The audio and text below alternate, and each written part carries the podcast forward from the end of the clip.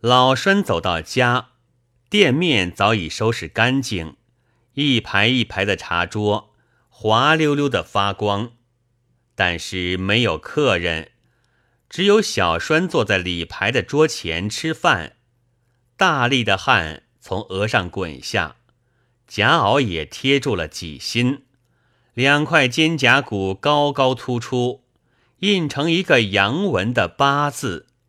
老栓见这样子，不免皱一皱展开的眉心。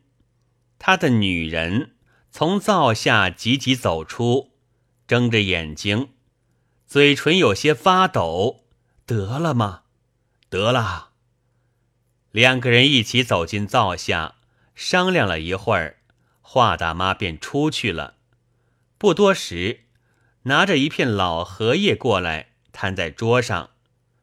老栓也打开灯笼罩，用荷叶重新包了那红的馒头。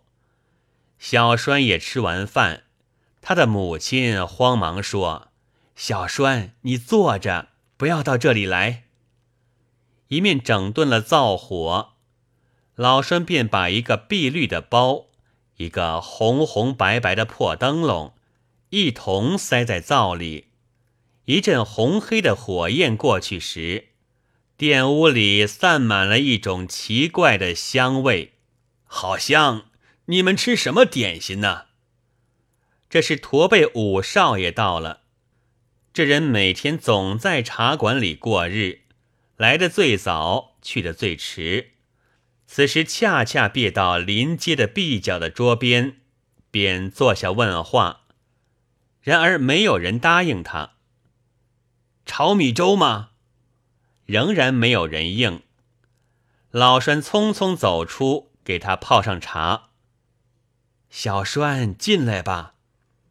华大妈叫小栓进了里面的屋子，中间放好一条凳，小栓坐了。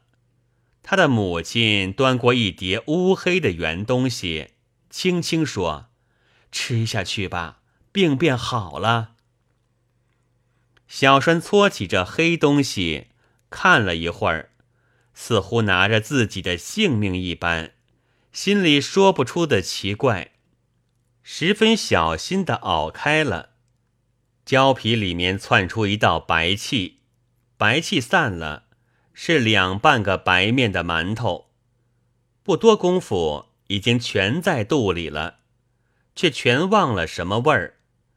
面前只剩下一张空盘，他的旁边，一面立着他的父亲，一面立着他的母亲，两人的眼光都仿佛要在他身上住进什么，又要取出什么似的，便禁不住心跳起来，按着胸膛，又是一阵咳嗽。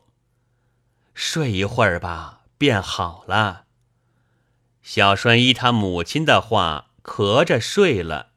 华大妈吼他喘气平静，才轻轻的给他盖上了满服补丁的夹被。